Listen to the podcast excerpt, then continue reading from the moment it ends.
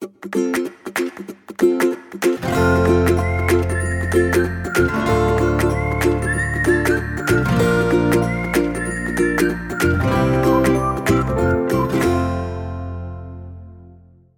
家好，欢迎收听留学大小事 Linda 的聊天室，我是 Linda。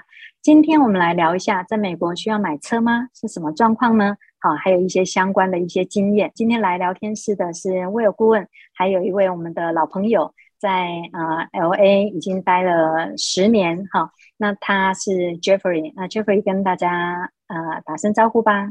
Hello，同学们，大家好，我是 Jeffrey。好，谢谢你哈。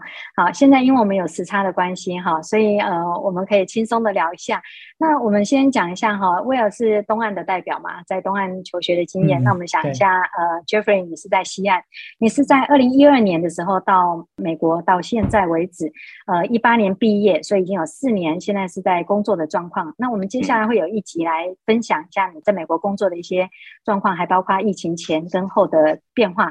那我们先讲一下你在 LA 的这些。今年你的买车的经验是什么？是有必要吗？还有金额，还有呃，就你所知的这个二手车的状况，还有要注意什么？还有相关的保险的问题，请。好，谢谢。我这边呢，因为我刚来到美国的时候是没有车的，第一年的时候是完全没有车，因为我也不知道这边的情况，然后也不熟悉，然后也要考驾照，所以那一年呢，我就因为要去学校念书，所以我就坐呃那个公车过去。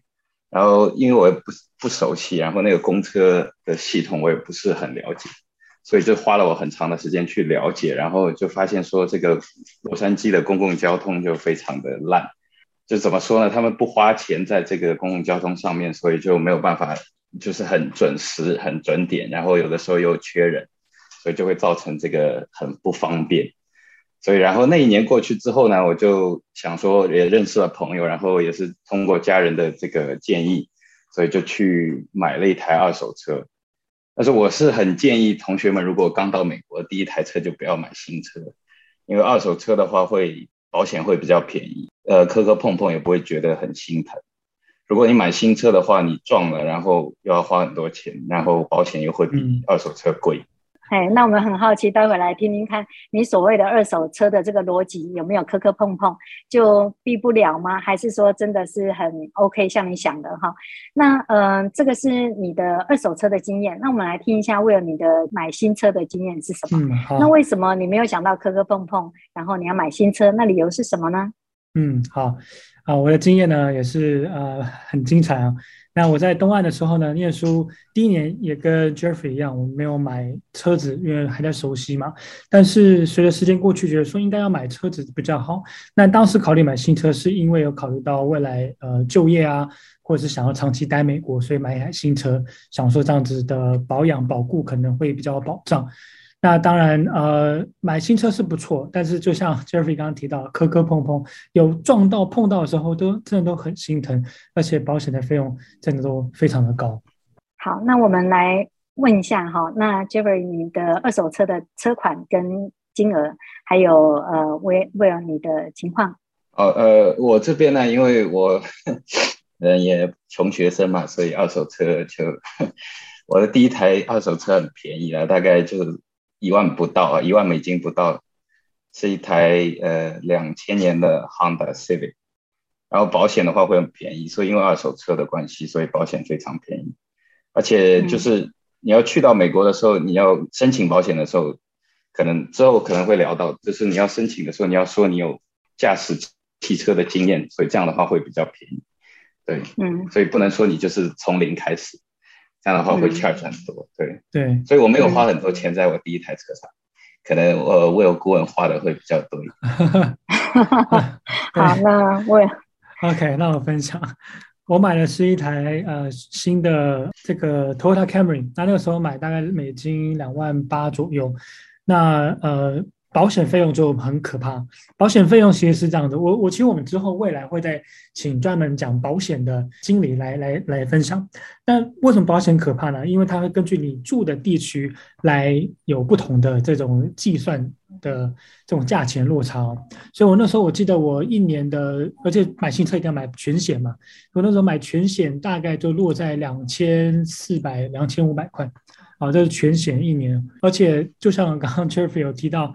你会跟保险公司讲啊，我也其实有这个开车经验很长一段时间，但是因为我那时候就才十八十九岁嘛，那我不可能有很长一段的时间嘛，所以就还是呃老实的回答，所以我的保险费用中真的非常的高。嗯，好，我讲一下啊，我是没有买车经验，我是租车的经验，但是我租车那时候我是从 LA 开始开走十号公路，呃，开到佛罗里达。开了十九天，然后接下来美国这个东西南北总共开了六十天，哈，那一次开了大概是两万两千公里，所以我那时候在想说，那我的保险要买什么？他看到我那个存量，他就说你最好是买全险哈。但是我开了一个礼拜之后就跟他退掉了，因为我发现我再怎么开哈都开撞不到这个。不该撞的东西哦，顶多就是可能会有那个动物啊会跑出来而已哈，所以后来我就把那个很贵的保险，就是买一个最经济型的，所以这个是保险的一个经验，它可能会分你的你是男生女生之类的。那因为我最近时常有家长会问说啊，这个。要出国了吗？那在准备预算的部分有没有需要买车的这个部分？我先讲一下，的确来要看地方，有些地方它真的是不需要买车，因为还有停车费的问题嘛。哈，那我想问一下，就是说就你们所知的东西两岸的停车的状况，它的停车费平均是什么？也就是说，你有买车，你就有呃停车的问题，那还有塞车的问题，这些都是买车的一个要注意的事情，但是还是。没有车就没有缴。那我想问一下，就你们所知道的停车的平均的费用大概是多少钱？Jeffrey，嗨。呃，我说一下西岸停车的话，就是 Downtown LA 需要收费。如果不是在 Downtown 地区，不是在 Beverly Hills、Hollywood 那边停车的话，是不需要收钱。就平均的话，大概是一个小时三到五块。就是如果停街边的 meter 可以找到街边停车的话，当然如果是街边找不到要停那些 public parking 的话，会很贵。对，有可能我在 DC 的时候有看到是十二块到十五块，也是颇惊人的哈。那呃，威廉这边呢？嗯，呃，纽约的话也是蛮贵的，因为基本上车子车位很难找了，所以街边停车那时候也是大概在一小时五块到七块。那我在波士顿的时候，一小时到七块半。嗯，都有。那我也曾经在波士顿，那时候第一次去波士顿的时候，很不熟悉路况，也找不到停车位，所以最后进到了一个好像是银行银行吧，还是金融中心的地下停车场。那时候停了一个小时，美金三十六块。哦，那个是很吓人的。嗯，好，那我们想要问一下哈，两位有呃收到罚单的经验吗？是什么状况？我最近刚收到一张罚单，然后是因为我呃超速，然后。超速，因为美国它不同的地区有不同的，你超五迈到十迈或者超过十五迈，会有不同的罚款的金额。那时候我超了，我超了二十迈吧，嗯，所以我收到的罚单是 四百四百出头。四百，对。哦，那可以买一双鞋哦。嗯。啊，看到也是吓到，对，因为就是现在罚单可能又变贵了，所以就是就是开车要很注意，就是要看说。有没有什么施工啊？有施工的时候，警察会特别就是躲在后面，嗯、然后就看你会不会开得太快，他就会来抓你。嗯，所以就是跟大家分享。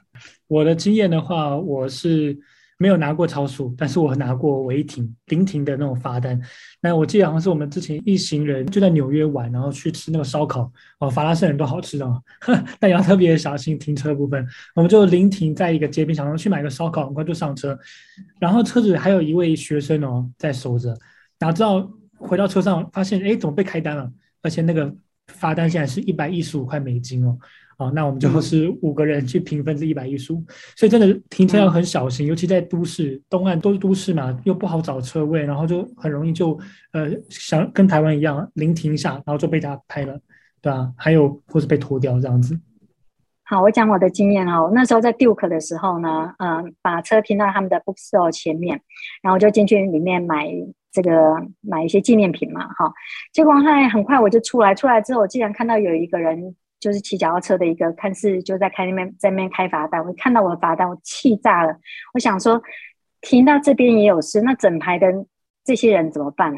就啊，我就找找他问嘛，然后后来看起来那个人就像学生一样的，就像好像是可能是 Duke 自己那个学生，我就问他说，呃，停到这边不行吗？他说，哦，你不孤单啊，你这个整排的车每个人都有一张哈，所以很公平。我那时候就气到我就说不出话来哈，就他就说，如果你还有什么意见，你可以翻到背面哦，背面有申诉的管道。哈，我就。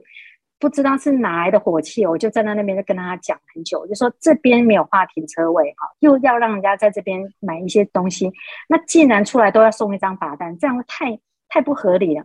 结果他跟他撸了一个小时啊，其实也不是金钱的问题，就是也不知道哪门子，就很生气。他就出来了之后，然后后来就跟他讲，讲了之后呢，他意思就是说，哎呀，你那么生气干嘛？每一个人都有一张很公平啦，那你要再气的话，背面就有申诉啊。他就看我这么卢，他就说。你来 Duke 做什么？我就说我从加州过来的。他说加州啊，那很远啊。我说对啊。那他就说你这辈子还会不会来这个呃 North Carolina？我就说我不会再来了。他说那你如果不会再来，你就当你没看到这一张。我说真的啊？那没看到要怎么做？他那我已经告诉你怎么做，那你就看着办你怎么做了。哈，他就不理我了。嗯。后来呢，一直到我再回到洛杉矶还车的时候呢，出出现了一个状况，我还跟他讲这件事情。他说没有啊，没有这些问题。那我那时候租车的时候还有一个经验，就是在倒车的时候把那个后照镜哈弄断了，因为撞到墙嘛哈，弄断了，整个断掉啊哈，就一条一条线连在那那个地方。我想说完了，这不知道要赔多少钱。那时候我刚好在滨州，那都找不到那种店家哈啊，好不容易找到店家，他说那个后照镜是六百美金。我说天哪，真的不小心撞到一个后照镜就要六百美金。我想说，那算了，我就干脆整个把它拔下来好了，不然因为它挂一一条线就挂在那边，我就把它把它拔下来。我到还车的时候哈都没事，因为他说我的保险有含那个部分。好，包括我在那个我的后座的地方，我因为喝一瓶红酒的时候，那个红酒洒到那个整个后座。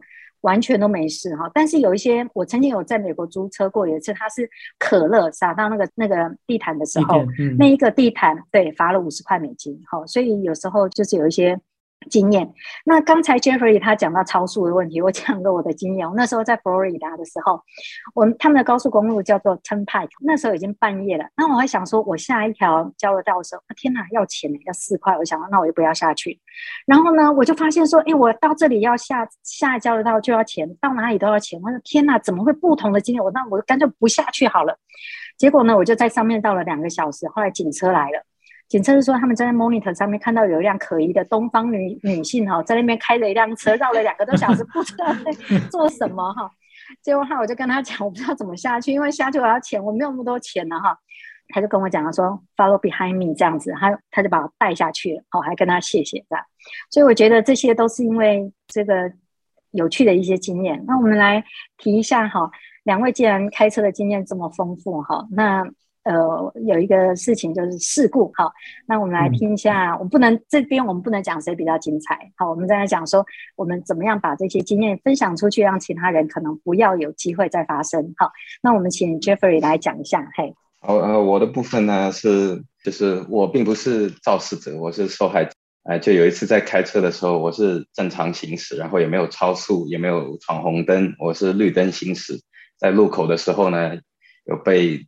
另外一边路从从右到左有一台车直接就闯红灯冲出来，然后我就撞在他的呃左后方，然后我就直接呃就是控制不住，因为我我就没有办法反应过来，就缓过神来的时候，我想要踩刹车已经就刹刹车都已经没有作用，我就直接车子就已经转转转转，然后转了直接撞到路边的一棵树，然后好险有那一棵树，不然的话我感觉我的车就直接撞进人家房子里面。对，然后撞到那棵树之后呢，我的车的就是安全气囊那些全都弹出来，就是全都爆掉了。我以为自己就是快差不多要挂了，但是嗯，醒过来之后发现还好，就是全是都是烟，就是那些气囊爆掉之后会有烟出来。然后我就缓过神来之后，就发现说其实还好，也没有受太重的伤。这这个时候第一时间就是如果大家就分享给大家的经验，就是第一时间要去找另一方的汽车的车主，问他要保险。跟他的那个就是 license，如果不去要的话，就等于说你没有这些资料。然后如果对方之后要你要去 claim 对方的保险的话，就会没有办法有相关的这个资料跟证据。对，然后警察会到场做笔录，然后就需要问，就他做完笔录之后需要问警局去调那个笔录，然后这个也是就是等于说是事故的证据之一，然后这个就是希望大家能够知道。嗯，那我知道你是因为在呃工作需要开车嘛，那这一个部分你的车损的这个部分，那用什么样子的变通法呢？在这段时间？呃，车损的部分是保险会有，大家可以选择说你有 rental car，就如果出事故了，你选择说有 rental car 的话，你在那段时间是可以租车的，就直到说整个理赔结束之后，你的 rental car 就可以就到期了，需要还给那个租车的地方。但在这段时间的话，你是可以用一直用那个你租租来的车，而且那些租车的钱是保险公司 cover，就你不需要付任何的费用。那我想知道一下，呃，这样的情况有需要律师出面吗？理赔的方面可以需要律师出面。呃，我建议是最好找律师。如果不清楚，就这些专业术语可能不是很了解的情况下，你最好是找律师来处理。如果有经验或者说英文够好的话，也可以自己来处理。当然自己处理的话会比较麻烦，所以我是全权交给律师了。对，所以你那一次的事故是身体无恙，然后虚惊一场，但是有车损。是吗？对，我对我是内伤了，外伤还好，嗯、里面、嗯、里面有一样，对，就是需要去复健调理一下，对吧？然后精神方面受到创伤，嗯、受到精神。好，好好好，呃，你现在可以笑得这么开心哈，所以应该是没事了哈，这是一个经验。好，那呃，Will 的应该比较呃，你是蛮全新的，对你应该我不能讲精彩，我是想说你的经验比较不同吧？嗯，我的比较特殊。对，因为我总共发生过三次的呃事故，这三次都很特别。第一次是自己撞自己，因为刚考到驾照，然后又很兴奋就开车，然后不小心就撞到柱子，然后那当然就只能自己呃倒霉自己去花钱嘛。那第二次的话就有一个很宝贵的经验了，因为第二次是嗯、找停车位的时候没有看那个路边的 sign，然后没有看完我的方向盘就打了。那打了之后呢，就旁边有车子这样冲过来嘛，撞到。那撞到呢，那因为我也是很年轻，所以我下车就马上跟他说：“哦，对不起，对不起。”好，那就像刚刚小飞讲，哦，要去跟他要保险啊，所以对方就跟我们要保险啊，一些资料有没有的，所以我就给他。好，那呃，给他之后呢，我们也没有再联系了。那最后就是用保险去联系。我好像知道你那个对不起，就三千美金就没了嘛，是吗？对，没有错。那个哦，好一个对不起，好贵啊，对。所以，但是所以呢，所以不能说对不起吗？呃，我建议不要说对不起，不管是不是自己的错，都先不要说对不起，而且态度要强硬一点。对，所以我第三次就学到一个，就有一个好的经验。所以第三次我是被别人撞，哦，那终于轮到这一次被别人撞了。那被别人撞，我就下车直接跟他说：“ 哎，你在做什么啊？你你怎么可以这样撞我？”啊，那叫他不要走，然后打电话找警察。所以就是一切都还是。先叫警察，然后对方的保险啊、呃驾照这些资料都要要到，然后最后就由保险去来处理这样子。那其实呃整个过程也很快。那当然呃蛮不一样的是，因为警察要做笔录，然后最后还要给他申请一个，像刚刚 Jeffrey 有提到，跟警察局调那个申请记录，好像是你这个记录也要花二十块美金哦，没记错吗？嗯，我我有我有一位学生，他讲说。他说：“因为呃，他在路口的时候没有 stop sign，好，所以呃，就是左看看右看看就对了，哈，他就就就被警车警察拦下来。那拦下来了之后，他那时候就在想说，就也不是装疯卖傻，他就是好像就是一个留学生嘛，听听不懂这警察在说什么。他就提到 racial discrimination 的这个问题，后来就没事了。好像这一招现在已经行不通了，是吗？”